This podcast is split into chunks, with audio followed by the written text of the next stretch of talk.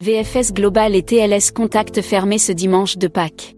Les centres de dépôt de demande de visa VFS Global et TLS Contact en Algérie annoncent dans des communiqués qu'ils seront fermés pour le dimanche de Pâques, qui correspond au lendemain samedi 8 avril 2023. Dans un communiqué rendu public sur sa page Facebook, VFS Global annonce Nous informons notre aimable clientèle que le centre de demande de visa pour la France sera fermé le dimanche 9 avril. TLS Contact a aussi annoncé de son côté que les centres TLS Contact seront fermés la journée du 9 avril 2023. Pâques est une fête chrétienne qui commémore la résurrection de Jésus-Christ d'entre les morts, trois jours après sa crucifixion. C'est la fête la plus importante du christianisme et elle est célébrée dans le monde entier.